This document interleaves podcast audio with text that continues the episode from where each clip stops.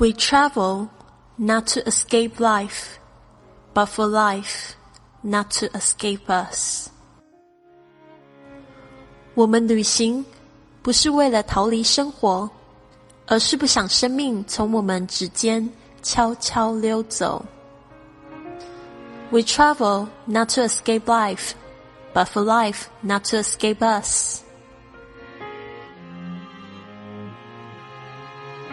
本则录音送给来自上海最欣赏的贵旅特会员许莹，谢谢你支持我的播客，让我用声音陪伴你成长学习。希望你喜欢我为你录制的声音明信片。